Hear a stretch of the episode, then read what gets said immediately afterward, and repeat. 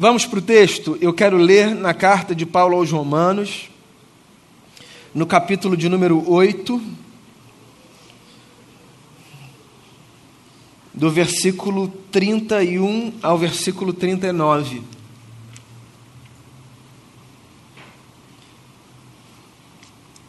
Romanos 8, de 31 a 39, diz assim o texto: Que diremos, pois, diante dessas coisas? Se Deus é por nós, quem será contra nós? Aquele que não poupou o seu próprio filho, mas o entregou por todos nós, como não nos dará juntamente com ele e de graça todas as coisas? Quem fará alguma acusação contra os escolhidos de Deus? É Deus quem os justifica. E quem os condenará? Foi Cristo Jesus que morreu e mais, que ressuscitou, está à direita de Deus e também intercede por nós. Quem nos separará do amor de Cristo? Será tribulação, ou angústia, ou perseguição, ou fome, ou nudez, ou perigo, ou espada? Como está escrito: Por amor de ti enfrentamos a morte todos os dias. Somos considerados como ovelhas destinadas ao matadouro, mas em todas essas coisas somos mais que vencedores por meio daquele que nos amou. Pois estou convencido de que nem morte, nem vida, nem anjos, nem demônios, nem o presente, nem o futuro, nem quaisquer poderes, nem altura, nem profundidade, nem qualquer outra coisa na criação será capaz de nos separar do amor de Deus que está em Cristo Jesus, nosso Senhor. Amém. Palavras de Paulo, nosso irmão. Você sabe que vez ou outra eu ouço alguém dizer assim para mim, com todo carinho, eu imagino. Daniel, eu gosto muito de ouvir você falar, mas você fala muito de amor, de graça, de misericórdia, de bondade.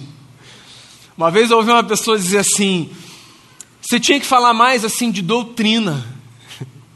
E eu pensando, a graça, amor, misericórdia e bondade não são doutrinas? E mais, sobre todas as doutrinas, qual delas a gente pode pensar como aquela que serve como uma espécie de arcabouço para todas as demais? Se você tivesse que elencar uma verdade que a Bíblia te apresenta como a verdade acima das verdades, como a cama sobre a qual todas as outras se deitam, qual você pensaria? Com todo respeito, irmãos e irmãs, de desgraça o mundo está cheio.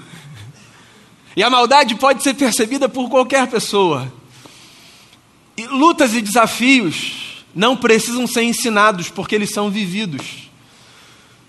Se tem um negócio que a gente precisa avisar por aí, é que existe uma força maior do que a força da desgraça, da maldade e da morte, que é a força da graça, da bondade e da vida, que vem de Deus, o nosso Pai, o nosso Senhor. Eu não sei, com todo respeito, a sensação que eu tenho, pelo menos esse é o desejo que eu carrego, é que até o fim eu não fale de outra coisa que não seja do amor de Jesus, o nosso Senhor. Quem vai nos separar desse amor? É a pergunta que o apóstolo Paulo faz aqui. E a pergunta é muito pertinente, diga-se de passagem, porque há coisas na vida que nos dão a sensação de que nós momentaneamente estamos distantes desse amor.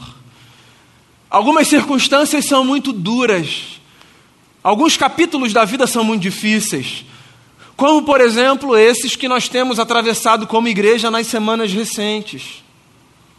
Essa semana eu conversava com uma irmã aqui da nossa casa, e ela me trazia notícias de uma outra irmã que há muitos anos enfrenta uma luta muito aguda, muito profunda. E essa irmã com quem eu conversava me dizia que essa outra irmã muito amada sofria, e parte do seu sofrimento se devia ao fato de que, na sua leitura, por aquilo que ela atravessava, a sensação que ela tinha era de que ela tinha sido abandonada por Deus, sabe?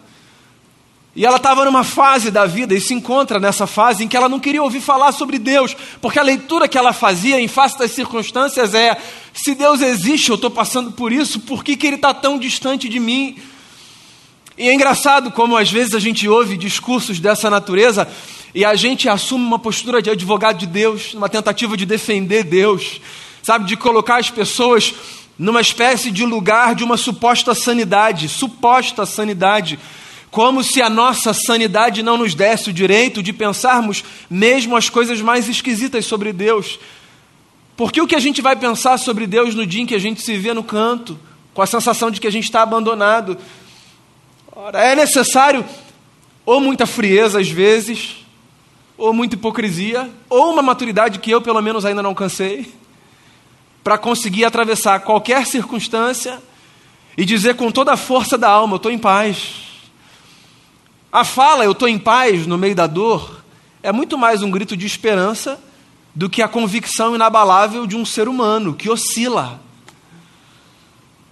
Então eu conversava com essa irmã e a gente chegava à mesma conclusão ali que era de, deixa ela sentir o que ela sente.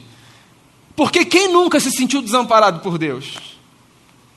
Olha, se você nunca se sentiu desamparado por Deus, eu quero dizer que parabéns. Nem Jesus teve essa força até o final da sua vida. Lembra dos momentos antes da sua morte na cruz, quando em agonia o Filho de Deus disse: Pai, Deus meu, Deus meu, por que me desamparaste? A sensação do desamparo é absolutamente humana. E o sofrimento nessa vida leva a gente para esse lugar. Quando Paulo escreve essa carta, nesse trecho específico, ele escreve para um povo que está se sentindo desamparado, abandonado, por uma gente que está sofrendo por circunstâncias diversas e que está tentando entender por que, que Deus permite essas coisas. Então, de imediato, eu tenho duas respostas para você. Primeiro, Deus permite essas coisas porque essas coisas são coisas da vida.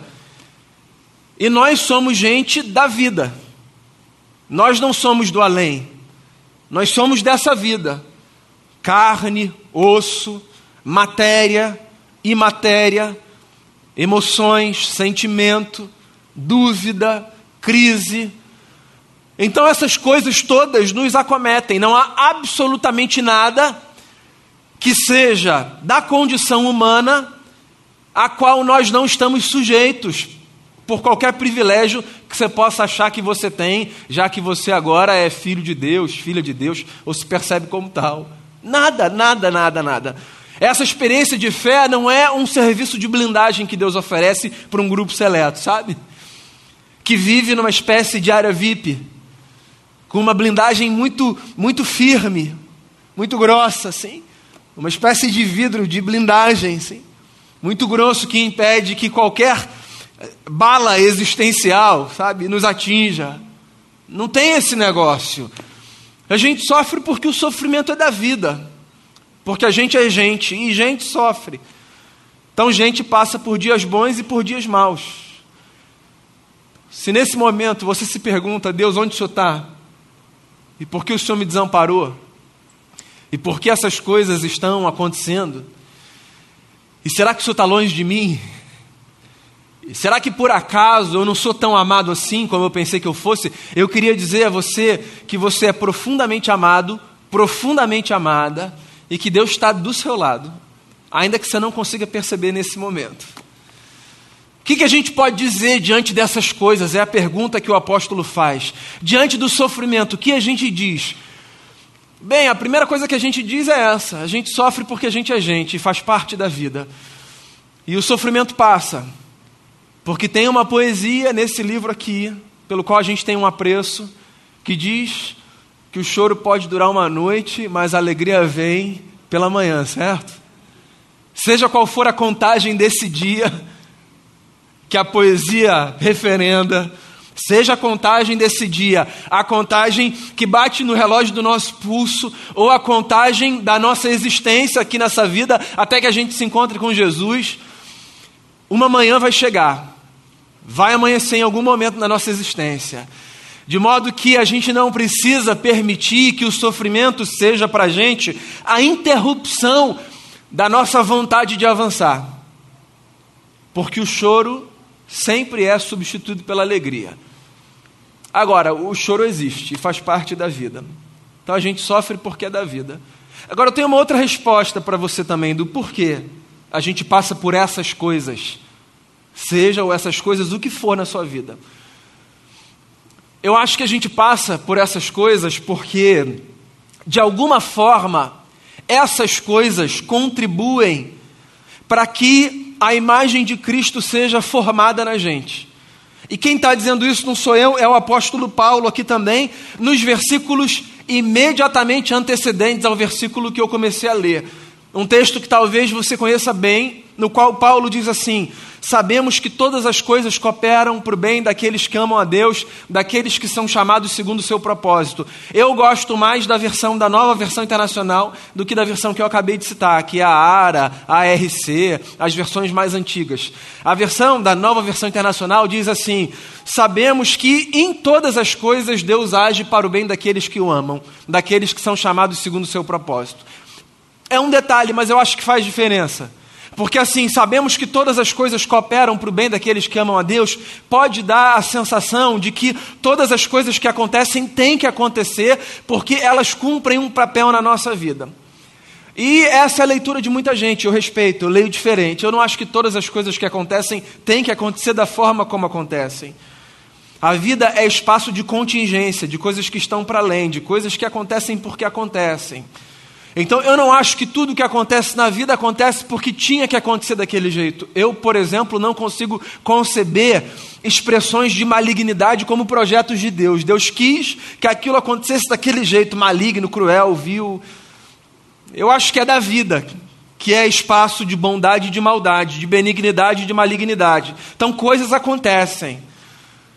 Não é que Deus queira que tudo aconteça, mas Nesse mundo onde coisas acontecem, há um governo que está para além da história, que faz com que, mesmo aquelas coisas que acontecem contra a nossa vontade e de maneira assim, casual, contingencial, Deus se utiliza inclusive dessas coisas para formar em nós o caráter de Jesus, a quem nós chamamos de Senhor, entende?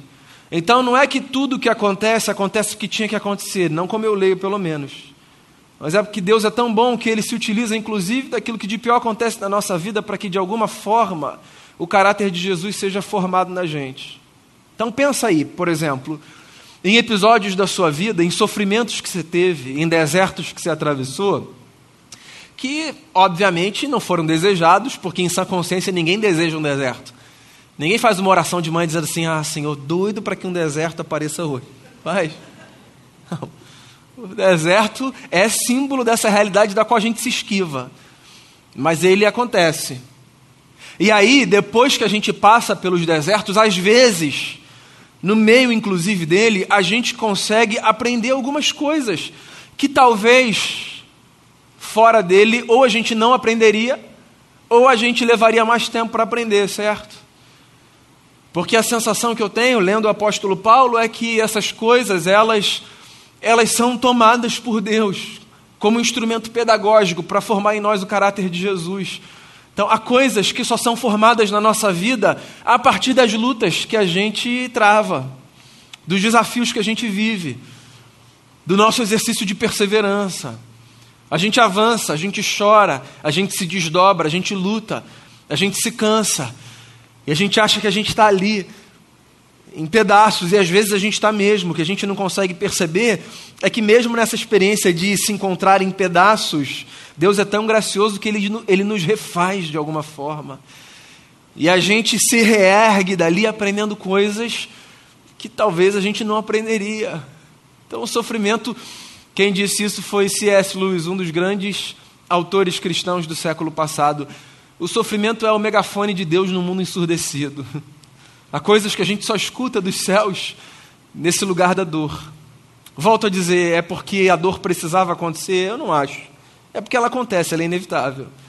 E Deus se utiliza disso para falar da gente, com a gente, e trabalhar na gente. Então o apóstolo está aqui se perguntando: o que, que a gente vai dizer diante disso tudo? Aí ele começa a fazer uma série de perguntas retóricas para chegar num ponto. Ele diz assim: Se Deus é por nós, quem será contra nós? Percebe? Ele não pergunta só assim, ó, quem será contra nós? Inclusive, porque dependendo de quem for o nós, de quem a gente estiver falando, vai ter muita gente que vai falar contra nós. Todo mundo tem alguém que possa falar alguma coisa contra si. Quem será contra nós? Todos nós enfrentamos adversários na vida. Há quem se levante, justamente, injustamente.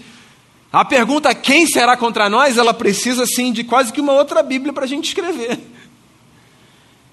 Mas a pergunta não é só quem será contra nós, a pergunta é se Deus é por nós, quem será contra nós?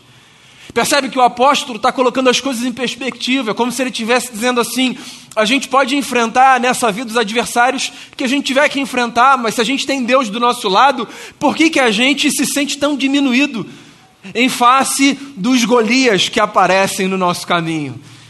Esse é o ponto do apóstolo. Então, se a luta e o sofrimento te diminuem, se eles te dão essa sensação de que o mundo é grande demais e que a sua existência foi reduzida a uma dimensão muito pequena, o que o apóstolo está fazendo é chamando a gente para ver Deus do nosso lado, porque aí quando a gente vê Deus do nosso lado, a gente recupera a nossa estatura, da dignidade, da coragem, da força. Não é que a gente inverte as coisas, sabe? A gente se sente a pessoa mais forte do mundo, mais poderosa do mundo. Vai com calma. Não tem a ver com isso, não. Com você adquirir um senso de onipotência, porque Deus está do seu lado. Deus não funciona nesses termos. Deus não está aí para isso para encher você de um senso de onipotência. Não. Deus está aí para devolver a gente a estatura que a gente precisa ter. Essa gente que tem a estatura de Cristo. Gente amada, gente protegida, gente que tem companhia. Então, se Deus é por nós, pergunta o apóstolo, quem será contra nós? Aquele que não poupou seu próprio filho, mas o entregou por todos nós, como não nos dará juntamente com ele e de graça todas as coisas? Aí ele volta para aquelas perguntas combinadas. Quem fará alguma acusação contra os escolhidos de Deus? Se a pergunta fosse só essa, a gente teria uma Bíblia do lado para ser escrita. Acusação contra a gente? Há muitas que podem ser feitas, volto a dizer, justas, injustas. Ninguém é perfeito, meu amigo. Ou você acha que alguém acha que você nunca fez uma besteira? e nunca errou. E que ninguém nunca teve justamente alguma coisa para dizer contra você, contra mim, a gente erra. Mas o ponto do apóstolo é colocar as coisas em perspectiva. Então ele diz assim: quem vai levantar a acusação contra essa gente? Se é Cristo que justifica essa gente. Em outras palavras, o que ele está dizendo é o seguinte: no tribunal de Deus, que acusação prevalece contra alguém que se entendeu perdoado e por isso amado? É disso que Paulo está falando. No mundo que é movimentado por essa disposição divina de nos perdoar, que acusação feita contra nós pode prevalecer? Então, olha só, você não achar que isso aqui é um tratado de responsabilidade. Paulo não está dizendo para você o seguinte: faça o que você quiser, que você não vai precisar dar conta dos seus erros. Não. Todos nós somos adultos e maduros o suficiente, eu espero, para entendermos que nós respondemos pelos nossos atos, pelas nossas escolhas, nessa dimensão, sobretudo, humana. O que Paulo está dizendo não é faça o que você quiser, porque um perdão sempre vai te alcançar de modo que você não vai precisar lidar com as consequências dos seus atos aqui. Não é disso que a Bíblia está falando. O que Paulo está falando é que nesse mundo que às vezes a gente se sente condenado pela nossa vida diante de Deus, nesse mundo em que às vezes a nossa consciência nos empurra para esse lugar de dizermos assim: para mim não tem mais jeito, eu acho que Deus nem me ouve mais se eu disser alguma coisa. Nesse mundo em que a nossa cabeça funciona assim muitas vezes, a boa notícia é: se há acusação, qualquer que seja, contra nós diante de Deus, há da parte de Cristo Jesus, nosso Senhor, uma absolvição que supera qualquer condenação. Então a verdade é, você entende por que eu falo do amor e da graça? Porque não importa qual seja a sua trajetória, parece loucura isso, né? Parece um aval para você viver a vida que você quiser. Tem gente que diz assim, em face dessa notícia: Ah, pastor, então adorei, essa é a igreja que eu queria achar mesmo. Já achei. Então eu vou fazer o que eu quiser, no finalzinho, é só eu falar perdão? eu, eu fui educado pelo meu pai e pela minha mãe a ser uma pessoa assim, civilizada, que dá respostas que honram os outros. Então, a minha resposta verbal é: não, irmão, não é isso não. Que isso? Acho que você não entendeu direito. Na minha cabeça, minha resposta é outra. Você está falando sério que você reduziu o evangelho a essa experiência empobrecida, mesquinha, infantil, de achar, assim, que professar a Cristo é uma espécie de uma garantia de que no além, sabe, você vai estar num lugar que não tem dor? Tem alguma coisa a ver com isso o Evangelho, cara? O Evangelho tem a ver com você poder viver essa vida assim, desfrutando de uma leveza que só quem se entende perdoado por Deus já conseguiu experimentar. Tem a ver com poder olhar para cima e no dia mais fácil da sua vida, no dia mais bonito, no dia que você queria colocar aquele roteiro daquele dia numa espécie de quadro emoldurado, para todo mundo ver que aquele dia foi um dia quase que perfeito, e no dia mais difícil, esquisito, horroroso, que você errou das 6 às 11, você poder olhar para Deus e dizer da mesma forma: Pai, obrigado pelo teu amor. Tem a ver com isso. Com entender que a vida com Deus não se resume ao que a gente faz. A existência dela não se resume ao que a gente faz. Essa é a loucura do Evangelho. A existência da vida com Deus não se resume ao que a gente faz. A qualidade da vida com Deus se resume ao que a gente faz. Então é muito empobrecida e equivocada e infantil, e me perdoe burra a leitura do camarada que diz assim: ah, vou viver a minha vida de qualquer jeito. No final eu falo perdão, Senhor. Como se Deus fosse uma espécie assim de um sujeito acrítico, bobão, sabe? E impressionado com, ai, finalmente, querido, eu estava tanto esperando você falar isso. Que evangelho bobo esse? Não é isso, não. Primeiro, porque assim, vamos botar um pouquinho de terror? No último dia. Que último dia, querido? A vida é como um sopro. É, esse negócio de não lá na frente, lá na frente. Então, quando chegar. Não. Se eu tenho consciência de que há coisas que eu preciso acertar com Deus e com o próximo, o tempo que eu tenho é o agora. Então a vida se faz no agora, último dia. E depois, e quanto mais cedo a gente se permite ser abraçado pela consciência de que há um oceano de graça no qual a gente pode se banhar dia após dia, mais a gente vai curtir a vida. É uma loucura esse negócio das pessoas acharem que a experiência no Evangelho é uma experiência castradora. Isso é uma loucura. Talvez isso tenha a ver com o cenário evangélico que foi construído. Esse cenário de uma religiosidade castradora, que faz pretender que viver bem com Deus é viver numa espécie de gaiola. Vem aí na segunda-feira fazer uma propaganda, conversar com a gente, não conheço sua Bíblia. Ou se você não puder, depois ouve na internet. Foi para a liberdade que Cristo nos libertou. Agora a gente precisa saber viver a nossa liberdade, né? Então é isso, a verdade é essa, escandalosa, mas maravilhosa. Que acusação pode ser feita contra a gente se é Cristo quem nos absolve? Quem condenará? Cristo morreu por essa gente, e mais, ressuscitou, e está à direita de Deus e também intercede pela gente. Aí ele vem para a parte que eu mais gosto. Ele diz assim: Olha, quem nos separará do amor de Cristo? Será tribulação, ou angústia, ou perseguição, ou fome, ou nudez, ou perigo, ou espada? Como está escrito, por amor de ti, enfrentamos a morte todos os dias e somos considerados ovelhas destinadas ao matadouro. Não obstante, ele diz assim: em todas essas coisas, nós somos mais do que vencedores em Cristo Jesus. Olha só que loucura é o Evangelho. Paulo está dizendo que a nossa vitória não está atrelada às circunstâncias da vida, ou seja, se eu estou bacana, recebendo promoção, conseguindo comprar a casa que eu quero, fazendo a viagem dos sonhos, com tudo legal, saúde boa, então é porque eu posso dar um testemunho dizendo sou vitorioso. Ao passo que, se eu não estou recebendo essa promoção, pelo contrário, eu até perdi meu emprego, as coisas lá em casa vão mal, se eu estou passando por dificuldade financeira, por um problema de saúde, sobretudo de saúde mental, que na cabeça da igreja evangélica evangélica, eu não sei porquê. Isso é um sinal de falta de fé. Que loucura, né? 2022, quase 2023. E a gente ainda carrega essa mentalidade assim, medieval, de que o sujeito que sofre nas emoções, ele tem um problema de fé para ser resolvido. Aí esse camarada que está nesse quadro aqui, ó, esse camarada ele não pode se dizer vitorioso, porque que vitória é essa?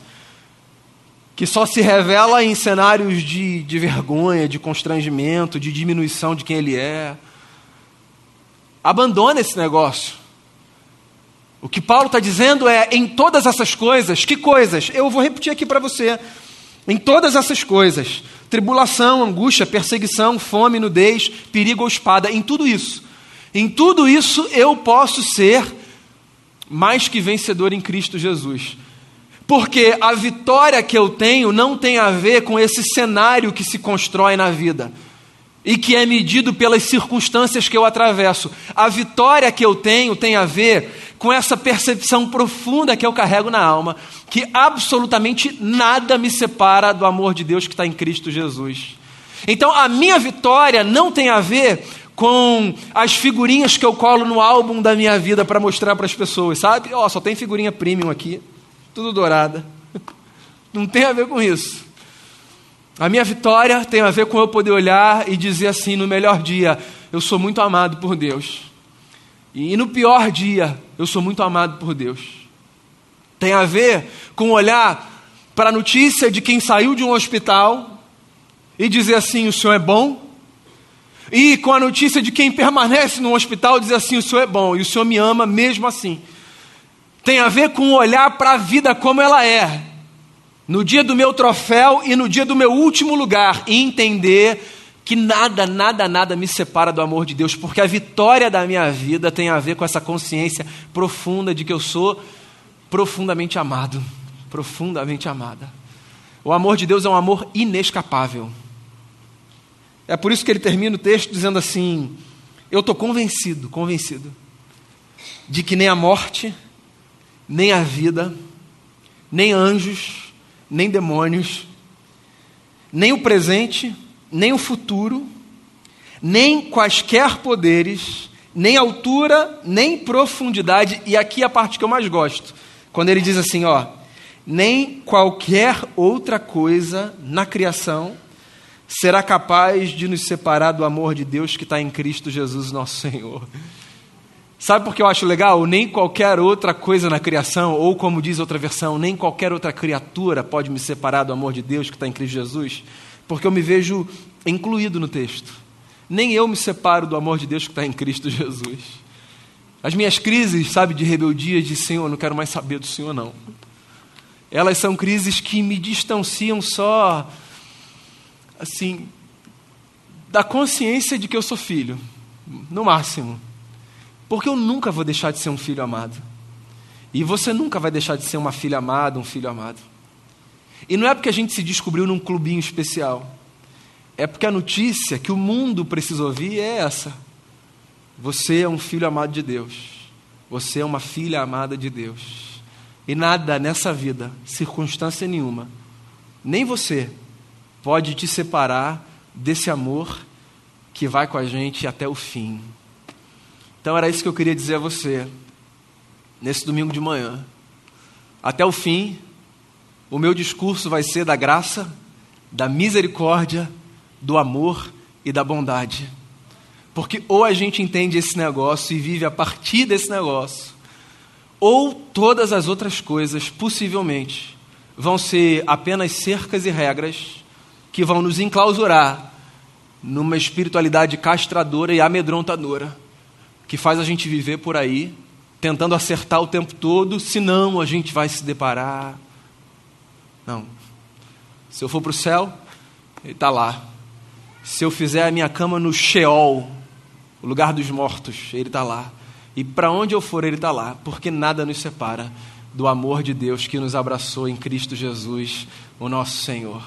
Esse amor é inseparável. Sinta-se amado, amada, porque essa é a boa notícia dos céus para a sua vida hoje e até o fim. Vamos fazer uma oração? Colocar o nosso coração diante dele. Ele que é amor, essa é a definição mais bonita que a Bíblia nos oferece sobre Deus. Quem Deus é? Deus é amor. Disse o apóstolo João, nosso irmão na fé. Deus é amor.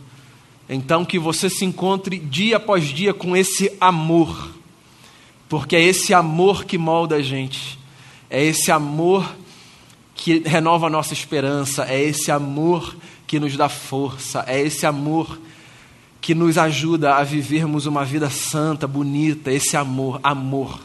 Tudo que Deus tem para você é isso, amor, inseparável, invencível, incansável. O amor de Jesus pela minha vida e pela sua vida. Senhor, as circunstâncias às vezes nos fazem ler de forma muito embaçada a história. E às vezes a gente a gente olha para a vida e sobretudo nos dias mais difíceis, nos dias de porta fechada, nos dias de oração não atendida, nos dias de luto, nos dias de dor, a gente se faz tantas perguntas e eu tenho absoluta certeza de que o Senhor não tem nenhuma crise com nenhuma das nossas perguntas. Até porque, por mais insensatas que às vezes as nossas perguntas pareçam, elas cumprem um papel tão importante na nossa vida, elas tiram às vezes um nó da garganta, elas nos ajudam a abandonarmos as máscaras diante de Ti, as nossas perguntas são legítimas, todas elas, e que bom que o Senhor as recebe, as acolhe, as ouve, como um pai paciente e amoroso. E que bom que o Senhor não se espanta, não se escandaliza. O Senhor está com a gente até o fim. Isso é escandalosamente maravilhoso. O Senhor está com a gente até o fim. Nada separa a gente do teu amor. Então eu queria pedir nessa manhã, principalmente por quem se sente menos amado ou menos amada, faça renovar sobre esses corações e sobre essas mentes essa consciência do amor de Jesus. Faça renovar. E que isso traga paz para a nossa alma. E que no dia bom a gente possa dizer obrigado, Senhor, pelo teu amor. E que no dia mal a gente possa dizer obrigado, Senhor, pelo teu amor. Porque se tem uma coisa que o Senhor tem para a gente até o fim, é o amor com o qual o Senhor nos amou, a ponto de dar o seu filho para morrer na cruz pela gente e nos devolver vida, sendo a expressão desse perdão que dos céus se derrama sobre todos. Obrigado por esse amor invencível e que a gente carregue essa verdade no coração para o que a gente precisar nessa vida. Essa é a oração que eu faço por mim, por cada irmão e por cada irmã, de perto e de longe, em nome de Jesus, o nosso Senhor. Amém.